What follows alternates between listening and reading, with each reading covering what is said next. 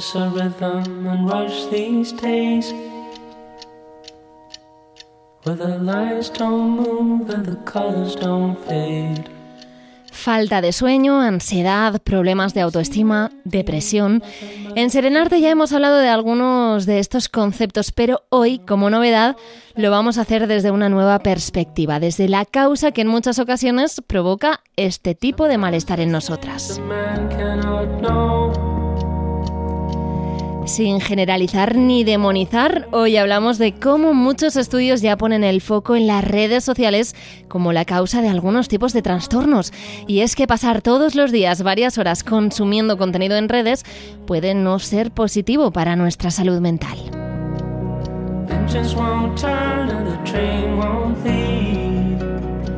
Y vamos a explicar el por qué. Con las redes sociales estamos siempre relacionándonos de un modo diferente. Vemos otras caras de las personas y muchas veces eh, vemos una que no es real, lo que puede generar inseguridad en nosotros mismos, tanto física como mental.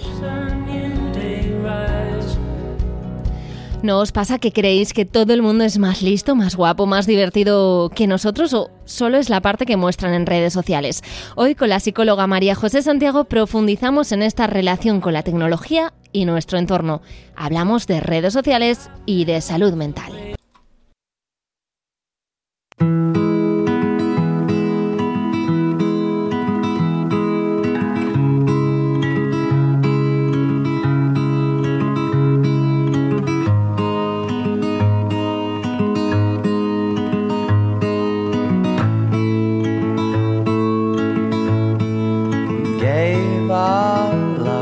María José, ¿qué tal? ¿Cómo estás? Hola Marta, Mm, pues la verdad es que súper feliz de estar aquí viéndote la cara cuando, cuando Vamos a contarlo, vamos a contarlo que estamos cara a cara por fin. Qué bien, ¿eh? Qué, qué buenas noticias. Vamos a tener un tiempo para grabar unos capítulos juntas, viéndonos. Yo creo que se va a notar en la conversación. No es lo mismo una pantalla que, que poder tocarnos y poder vernos y mirarnos a los ojos. Y precisamente vamos a hablar un poco de eso, ¿no? De las es- pantallas. Va justamente bien con el tema que vamos a tratar hoy, el, el tema de esa cercanía, ¿no? Eh, em, y sí, yo creo que es, es un buen melón el que vamos a abrir hoy. Sí, es un melón de los gordos, porque es algo que convive con todas nosotras y que sin embargo puede estar dañando nuestra salud mental. Y, y esto es en serio, ¿eh? Porque ¿qué es lo mejor y lo peor de las redes sociales? Así para empezar, por ejemplo. Pues bueno, como, como cualquier tipo de tecnología, también en, el- en el capítulo de la temporada pasada que hablamos también de pantallas Sí. y eso, eh, igual que las pantallas también tienen sus ventajas, pues las redes sociales también, ¿no? Tienen esa parte de acercarnos a las personas que viven, que viven lejos, ¿no? Por ejemplo, pues de los amigos. Yo vivo, yo personalmente, por ejemplo, vivo lejos de, De mi toda tu familia. de mis amigos. eh, y es una forma de acercarte a ellos, ¿no? Y también tienes esa, ese otra, ese otra arma de doble filo que es esa inmediatez con la, en la comunicación, ¿no? Que en muchas ocasiones puede ser pues muy positivo porque me puede pues en un momento de emergencia o en un momento de urgencia puedo localizar a una persona de forma instantánea pero bueno luego también hablaremos de por el otro lado el, Lo que tienen. inmediatez. ¿no? Pero, por ejemplo, eh, hablabas de, de hablar con familia, amigos, pero, por ejemplo, a nivel laboral, las redes sociales son un gran avance. Tú, por ejemplo, desde tu cuenta de psicología, accedes a posibles personas que puedan pues, necesitarte, que puedan ser futuros pacientes. Entonces, eh, esta también es una parte positiva que no sé, no entiendo por qué no aprovechamos de las redes Claro, sí, sociales. hay muchísima información también que podemos encontrar a través de las redes sociales, ¿no? A nivel de cualquier tipo de contenido, que, y eso puedes tener esa parte positiva, Sí. ¿no? Pero creo que como todo tiene esa, ese, mm, ese doble filo que comentábamos de, bueno, pues igual que puede ser bueno el- esa inmediatez de comunicación con alguien, también tiene la otra parte, y esto salió mucho eh, después de la pandemia. Yo, me llegaba muchísima gente en sesiones y me pasaba a mí misma de, que parecía que había que contestar enseguida, ¿no? Y que porque Sí. estabas en casa trabajando tenías que, que estar disponible, ¿no? Trabajando 24 horas. Exactamente, era difícil poner ese límite con el uso del móvil, con el uso de las videollamadas, ¿no? Entonces, creo que esa, esa es el- la otra cara de la moneda que puede hacernos daño ¿no? al nivel de, de redes sociales, ¿no? Tiene Sí. esa parte positiva de comunicación, pero luego es que tiene otra parte que, que bueno, que es muy fácil también perder e- ese límite, ¿no? Creo que esa parte es importante. Tú me decías antes, eh, yo estoy lejos de mi familia, de mis amigos, y esto me hace pues poder hablar con ellos. Y no solo poder hablar con ellos, porque si reflexionamos acerca de esto, seguimos a mucha gente, eh, vemos su día a día y eso nos hace estar como conectados. Yo hay mucha gente que tengo en redes que no conozco o que no considero amigos íntimos y sin embargo sé su vida, sé cómo están, sé dónde trabajan, sé si han viajado, si no. Y es curioso eso porque eso me parece muy positivo, parece que nos acerquemos mucho a la gente. A la vez, me siento con la obligación de destacar que parece que si algo no lo publicas, no pasa. No pasa Si yo me voy a hacer deporte, tengo que publicar eh, que me he ido a correr, porque si no, eh, parece que las calorías no vayan a descontarse, ¿no? Es un poco el- esa necesidad de compartir, estoy haciendo algo chulo, mm, gente, mirad, mirad qué feliz que soy. Claro, claro, y esto, esto también es esa, genera esa dependencia Sí. también, ¿no? A ya no solo eh, estar subiendo el contenido, sino estar consumiendo el contenido de otras personas, porque también te hace a ti estar en esa, en esa búsqueda también de, de, bueno, de, de verlo como tú decías, sé la vida de unas personas que ni siquiera a lo mejor tengo Sí. tanta relación, pero es por eso, porque se genera también eso en las redes sociales y creo que es un punto que es importante también que podamos reflexionar, ¿no? ¿Qué, qué tipo de contenido queremos consumir también? Porque a veces ta- también sabemos cosas de, de la vida de ciertas personas que a lo mejor son famosas y... mm, Y que no nos aportan nada. o no nos aportan nada o incluso nos pueden hacer daño, ¿no? Ciertas cosas. Entonces, el, el poder saber el, el, eh, poner ese fin, ¿no? A, a qué tipo de contenido no me está haciendo bien y poder identificarlo y pararlo también es importante. ¿Cómo sabemos si un contenido nos está haciendo daño? Bueno, lo primero es que te genere incomodidad al verlo, ¿no? El, el- el otro día estaba leyendo un, un cómic que me regalaron unos amigos por mi cumpleaños que, mm, que se llama La sala de los espejos. Y, mm, y justamente hablaba de este concepto también de mm, que se llama la teoría mimética. El- a- pon- habla el concepto, o sea, el concepto lo planteó René Girard. Y, y lo que nos dice esta teoría es que los individuos ¿no? deseamos lo que otros desean. Y en, ahí, ahí es donde se genera ese, ese enfrentamiento. ¿no? Entonces, eh, el reflexionar también ese contenido que yo estoy consumiendo, si me está generando un enfrentamiento también con cosas que yo estoy deseando. No sé si, no sé si se está Sí, sí, sí, entendiendo. sí. Lo Eh, que pasa que eh, si yo, por ejemplo, mm, sigo algo y tú me decías, lo primero es que cuando lo veas te incomode. Pero yo creo que lo peligroso está cuando consumimos cosas que nos están haciendo daño, pero que no nos generan esa incomodidad. Me refiero a eh, la vida perfecta de todo el mundo, que también lo hemos hablado en anteriores capítulos. Yo, sin darme cuenta, estoy viendo como todo el mundo es más feliz que yo. O Que- como todo el mundo tiene un trabajo divertido, o... ¿Me entiendes? Sí, y esto es algo que ahora está cambiando un poco, ¿no? De, creo que a partir de que se empezó a hablar también de salud mental en las redes sociales, eh, se ha hablado también de, de- de no estar constantemente, únicamente publicando las cosas buenas que nos pasan, ¿no? Y aquí esto es un tema también que, eh, claro, aquí entra ya un tema más incluso de opinión personal, ¿no? Pero me Eh, gusta que te mojes, ¿eh? Sí, sí, queremos que te mojes. pero claro, ¿hasta qué punto quiero? O sea, la cuestión no es que comparta cosas o buenas o malas, la cosa es cuánto de esto quiero realmente compartir en redes sociales, ¿no? Porque ¿Por qué tengo esa necesidad incluso de lo bueno, de lo malo, esa necesidad de estarlo compartiendo? ¿no? Creo que la reflexión tiene que ir un poco más allá, ya no solo quedarme en el qué tipo de contenido es el que quiero compartir, sino qué tipo de contenido quiero que la gente, o sea, qué es lo, qué es lo que quiero compartir de mí. ¿no? Realmente quiero compartir que alguien me vea, eh, pues eso, comiendo en un restaurante súper guay, o quiero que la gente me vea yo. Ese es el contenido, realmente.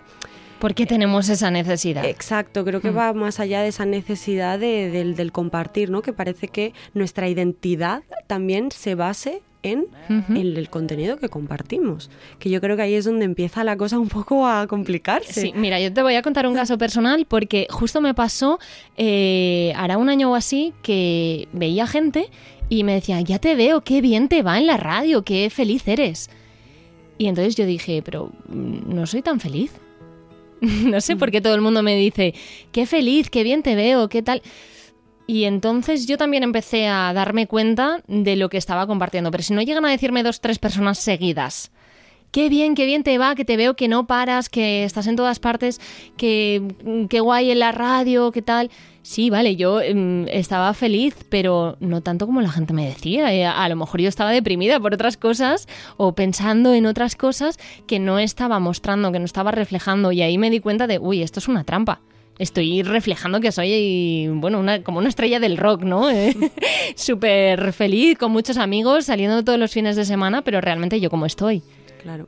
Claro. Y, y es eso, y el, un, un, ejemplo similar a lo que tú me acabas de decir. El otro día estábamos debatiendo en sesión con, con, una chica que hace sesiones conmigo, de que ella me decía, jo, el otro día me hicieron un comentario que me decía de, vaya vida tienes todo el tiempo viajando, ¿no? Sí. Y dicen, jo, no saben lo que hay detrás de, de todo claro. ese, bueno, pues para poderme pagar un viaje ha habido mucho trabajo detrás uh -huh. y ha habido muchas cosas también a las que he tenido que renunciar en mi día a día para poder tener ese dinero para viajar. Entonces, creo que esa es la parte que nos tenemos que cuestionar de las sí. redes, desde mi punto de vista, ¿eh? porque creo que al final eso es lo que genera ese malestar, ¿no? Uh -huh. Entonces, ya no solo que es súper importante que nos planteemos el tipo de contenido que quiero ver, porque uh -huh. lo que veo también es lo que me hace a mí. Sí. Eh, pero luego también lo que yo quiero que compart estar compartiendo, ¿no? Y lo que el, ese tiempo que yo invierto en compartirlo, de que me estoy perdiendo también de, de estar, ¿no? En el presente. Uh -huh. Esto, eso es un temazo también en lo que yo... Ese La realidad, el mundo real, claro, ¿dónde queda? Eh, mil veces he estado de fiesta y gente que está haciendo vídeos eh, de en la un fiesta, concierto, por ejemplo. en un concierto y, uh -huh. y luego es, los ves mirando la pantalla para subir el vídeo y es como eso ya te ha desconectado de, de, sí. ese, de ese, momento sí. presente no sé creo que creo que ese, el, ese cuestionamiento tiene que ir a, a raíz de, uh -huh. de, eso no del pues que revisemos qué tipo eso lo primero no el tipo de contenido vale. que quiero consumir y luego lo que yo realmente uh -huh. quiero compartir con la gente. Eso sería el punto uno, ver qué queremos consumir. Punto dos, yo iría al tiempo que pasamos. Sí. El tiempo que pasamos refrescando, porque eh, son aplicaciones que consumimos deslizando un dedo hacia abajo nos sale nueva información todo el tiempo. Y eso eh, hay estudios que demuestran que químicamente nos está generando dopamina, nos está generando emoción, nos está generando interés. ¿Qué pasa con esto? no sé si hay un tiempo limitado, no sé si podemos eh, caer en, uy, me estoy pasando porque llevo tres horas, dos horas, una hora, no lo sé si hay un minuto clave para esto o es o va de otra cosa? Bueno, aquí hay, hay también mucho debate en, en base a la, a la, hora, ¿no? Porque también depende del tipo de trabajo ¿no? que yo también tenga. Por ejemplo, mm. si mi trabajo también depende en cierta medida de redes sociales, pues ahí el, el tema del tiempo mmm, se, se, trastoca un poco, claro. ¿no? En general, eh, las cosas que yo he leído y la, lo que he investigado un poco en el tema del tiempo, a nivel de pantallas, recomiendan que no, las, no consumamos más de dos horas al día en el a nivel eh, ocio. ocio. claro. Eh, ¿Qué pasa? Que, bueno, claro. Tampoco que... es tan difícil separarlo, me refiero. Mm, el trabajo va por un lado y tú te das cuenta de cuando estás consumiendo algo para ti, ¿no? O, o se, se, entrelaza tanto que lo pierdes. Claro, esto depende del trabajo, ¿no? O sea, me refiero, si, si mi trabajo es en redes y yo sí. eh, em, indirectamente puedo sí. ver otras cosas, pues ahí, ahí se, se, mezcla, se un mezcla un poco, ¿no? Pero si mi trabajo está muy delimitado entre utilizar la, eh, la pantalla del ordenador del trabajo y luego ya pillar mi móvil y tal, uh -huh. eh, o sea, los expertos recomiendan que en general eh, fuera de, lo, de, de, esto sean dos horas. Eh, pero yo añadiría una cosa más, es si en esas dos horas yo estoy dejando de hacer cosas que, que, a mí me aportan bienestar. Si yo estoy dejando de estar con mi familia, uh -huh. aunque sea, es que a lo mejor tengo dos horas libres al día reales, ¿no? Porque luego pues tengo que conducir una hora de vuelta a casa, he estado ocho horas y media en el trabajo. Eh, Voy al gimnasio. Claro, entonces es realmente ver si yo esas dos horas estoy dejando de hacer algo que, que, me genera bienestar por estar ahí. Entonces creo que es relativo el tema de la hora y creo que creo que es algo que también es otra cosa que nos a que podamos reflexionar cuánto uh -huh. tiempo y que nos podamos estipular cuánto tiempo quiero realmente invertir al día en utilizar esta red social. Hay, hay algunas que tienen, le puedes poner un sí. temporizador uh -huh. y que te avisa cuando cuando ha pasado esa hora o esos minutos que tú has puesto para de límite y creo que eso puede ser algo, algo interesante también por, a tener en cuenta, ¿no? Hablábamos al inicio de esta temporada de positividad tóxica. y bueno, las redes tienen un papel muy importante en esto porque es lo que hablábamos, ¿no? La realidad se confunde con las redes sociales. Nos comparamos por culpa de las redes, aunque no seamos conscientes de, de ello. Sí, sí, totalmente. Es, inevitable, ¿no? Compararse. Y de hecho, esto es un poco lo que, lo que comentaba con el cómic eh, anterior, que, que al final esa teoría de la mimética un poco dice eso, ¿no? Que, que nos estamos constantemente comparando y... mm, y bueno, a través de lo que lo explica en el cómic es a través como de la moda, ¿no? Y le- Ujú. lo relaciona con las redes sociales. El, por ejemplo, cuando salió la moda de los mm, pantalones pirata, ¿no? Que a, pues a lo mejor al principio no te gusta, pero luego por repetición y por acostumbrarte a verlo te acaba gustando, ¿no? Y porque Ujú. lo empiezan a utilizar referentes que mm, hace que pues te entre más a la vista, ¿no? Entonces, esto es un poco lo mismo, como lo que, lo que intenta reflexionar en el cómic, que a mí me- como que lo traslado porque me, me gustó, es que lo que nos dice es que imitamos a ese mediador, que a esa persona que genera esa influencia, porque no tenemos claros cuáles son nuestros deseos reales, ¿no? Entonces es mucho más fácil como eh, rendirme a, a Esto lo que me gusta, está voy a copiarlo, ¿no? Claro, a rendirme a eso que me están mostrando para yo no tener que hacer ese trabajo constante de estarme preguntando qué es lo que deseo, qué es lo que necesito, ¿no? Y esta es otra reflexión que me, que me encantaba, que que de hecho me lo apunté para poderlo comentar porque creo que suma también a todo Ujú. este tema de las redes sociales, el cómo en cierta medida en algunas cosas nos, nos puede hacer un poco pasivos, ¿no? Y estar pues un poco a eso, a la... A la un poco a ir a lo que me muestran las redes sociales sin yo realmente plantearme el pues si a mí me está haciendo bien ese contenido, si a mí me está haciendo bien lo que está lo que estoy viendo, ¿no? Entonces, está bien que a veces hagamos ese parón, cerremos las redes sociales y podamos ir cuestionando todo esto que hemos eh, ido diciendo durante lo que llevamos de, de podcast. Hemos abierto un melón, que son redes sociales, pero voy a abrir otro que creo que todavía es más grande. Los filtros, los filtros de las imágenes. Cada vez eh, más gente se somete a operaciones estéticas para parecerse a sus propias fotos.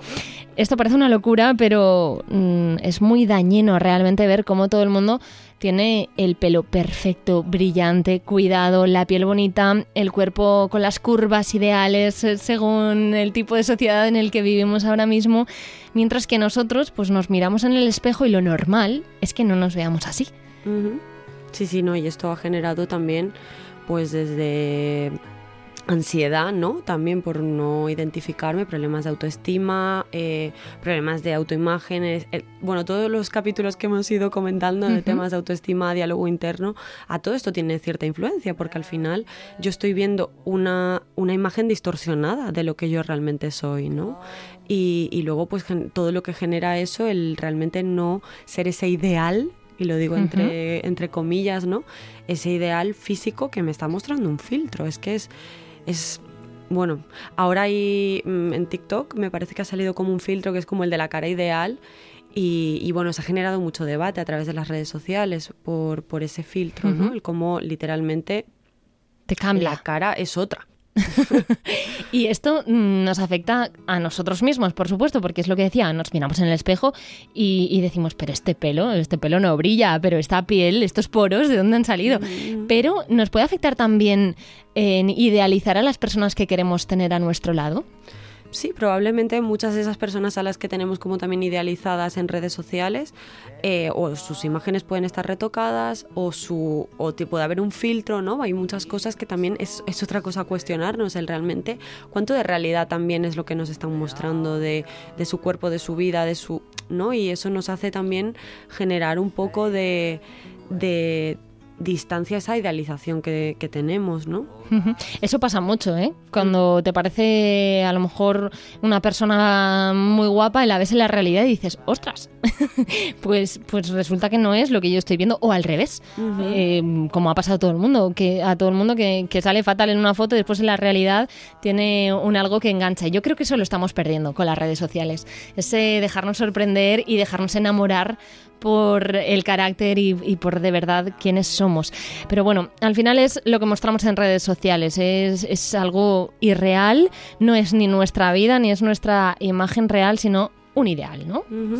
Sí, eh, y yo creo que a ver, poco a poco va cambiando, ¿no? Ahora que ahora intentando darle un poco de luz a todo, Sí. a todo este tema, eh, porque creo que realmente hay personas en internet, en, o sea, en redes sociales, haciendo, Haciendo el bien. e intentando hacer las cosas mucho mejor, ¿no? Mm. El, el tema de, bueno, pues que se hable mucho más del tema de los filtros, el que se hable también de la gordofobia, ¿no? Que esto es un tema también muy relacionado a las redes y a la imagen, ¿no? Em, gente que está haciendo mucho activismo también en, este tema y ya no solo a nivel de, la imagen, pero también a nivel de cosas de salud mental, ¿no? Que también es algo que está, que, está presente en, en todos nosotros y que las redes sociales pues tienen su impacto en ello. Entonces, creo que mm, nos queda mucho camino por recorrer en ese sentido, pero podemos encontrar referentes en redes sociales que están haciendo las cosas bien y que lo están intentando, que se están cuestionando y están intentando también eh, permitirnos a nosotros el- ese espacio de reflexión hacia el contenido que consumimos en redes, que yo creo que, bueno, repito que es, me parece lo, lo más importante el que podamos cuestionarnos ese contenido que, consumimos, ¿no? Mm, Yo quiero poner también esa, esa luz en el, al final de este, de este capítulo y es, tú tienes un post en, en Blue Mind que va de la prevención de dependencias y es un decálogo para el buen uso de las pantallas. Mm, Creo que no podemos acabar este capítulo sin hacer mención a, a esas 10 normas que podemos escuchar ahora, que podemos consultar después en redes y podemos empezar a aplicar. No nos agobiemos, no hace falta aplicarles las 10 ya, pero, pero sí empezar poco a poco a cuestionarnos. Por ejemplo, una es eh, evitar el uso de, la pantalla antes de ir a dormir. Bueno, pues si lo hacemos, decir, va, pues mm, entre semana no lo voy a hacer y poco a poco ir cambiando hábitos. Claro, claro, sí. Esto además, el hecho de utilizar, por ejemplo, redes sociales justo antes de irte a dormir, em, ya te puede hacer irte a dormir a la cama con pensamientos negativos, aparte de ya lo que genera a nivel cerebral, que lo, lo hablamos en, me parece que lo hablamos en el capítulo de pantallas, Ujú. eh, y si no, lo hablo ahora, que no me acuerdo si lo comentamos, pero eso de irte a dormir, ¿no? Antes de, o sea, utilizando el móvil eh, justo antes de irte a dormir, que la luz te hace estar despierta, ¿no? Más tiempo, porque al final le envía una señal a tu cerebro de que ahora no es momento de dormir, ¿no? Tiene, tiene ese, ese efecto, ¿no? Cerebral. Entonces, cuidar ese tipo de cosas, ya no solo por ese tema más físico, sino, sino también por ese tema más cognitivo, ¿no? De Claro. con qué pensamientos me voy a la cama, con qué información me estoy yendo a la cama y también con qué información me estoy despertando, porque muchas personas, y yo lo he hecho muchísimo tiempo de despertarme Y lo primero. que miro es el móvil y las notificaciones que tengo en las diferentes aplicaciones de, de redes sociales, ¿no? Entonces, pues ahí también, ¿no? Generar ese espacio también de que mi cerebro pueda tener un, un- un aire, ¿no? Antes de... de Yo lo llamaría calma porque yo desde que no tengo el móvil en la habitación cuando me voy a dormir me he dado cuenta de que vuelvo a, a hábitos de cuando era pequeña y que me parecen preciosos y es despertar mirando el techo y pensar qué día es hoy, qué tengo que hacer, qué me voy a poner, porque de la otra forma cogía el móvil, me ponía a ver Instagram, me ponía a entrar en Twitter, a leer las noticias a tal, y ya me iba mm, despertando sin pensar ni siquiera en qué día estaba.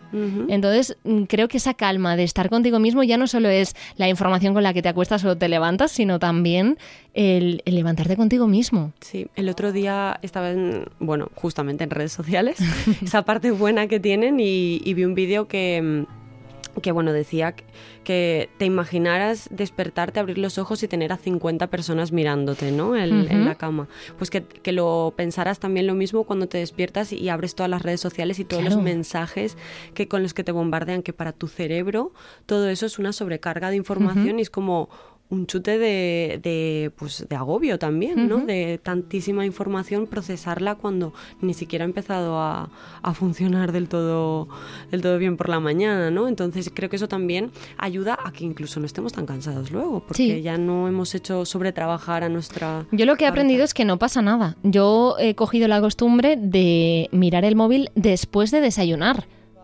Para no estar tampoco desayunando con el móvil. Entonces yo me levanto, bajo a la perra, desayuno y entonces ya cojo el móvil y, y digo, pues no pasa nada. Y si hay algo urgente, no lo sabes. Es que es maravilloso y no vas con prisa. Entonces, yo animo, animo a la gente que, bueno, poquito a poco lo vaya haciendo si- sin agobios, pero que se vaya haciendo. Y María José, si quieres, cerramos con el decálogo, el capítulo, porque Vale. así la gente que, que vaya anotándose eh, todo lo que pueda adelantar en esta materia. Perfecto, pues mira, el, una, el, el primero y yo creo que es el, el que mm, transversalmente corta todo el capítulo es el de qué propósito, ¿no? El usarlas con un propósito y una funcionalidad concreta, qué es lo que, para qué eh, quiero utilizarlas, qué es lo que me aportan, ¿no? El que me pueda plantear eso y el que me pueda plantear a partir de ahí qué tipo de contenido es el que quiero seguir y qué tipo de contenido es el que yo quiero compartir y con quién lo quiero compartir, ¿no? Em, luego, en lo que hemos dicho de delimitar las horas de uso, evitar su uso mm, durante las comidas para poder también estar más presente con las personas con las que estamos comiendo, ¿no? Evitar el uso antes de ir a dormir, que este ya lo hemos dicho. Que es evitar que se sustituyan eh, en espacios de, de ocio.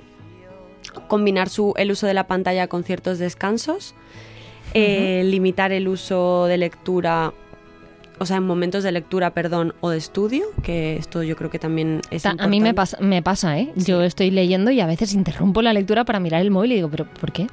Si no tengo ningún mensaje. Claro, y esto, por ejemplo, si estamos estudiando también eh, Claro. o estamos haciendo un trabajo, también pasa mucho, ¿no? El que como me distrae me hace alargar mucho más el tiempo que tengo que hacer eh, X tarea por estar utilizando el móvil, ¿no?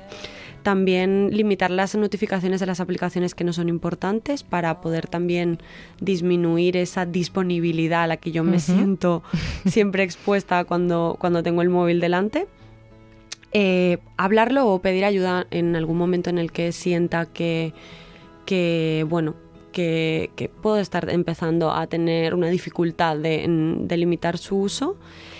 Y luego denunciar siempre en caso de que haya un ciberacoso, una suplantación de identidad, grooming o sexpreading, que esta última también yo creo que nos daría para, para otro capítulo para poder explicar con más detenimiento estos conceptos que yo creo que son muy importantes a la hora de prevenir ciertas cosas, ciertos problemas eh, en, en redes sociales.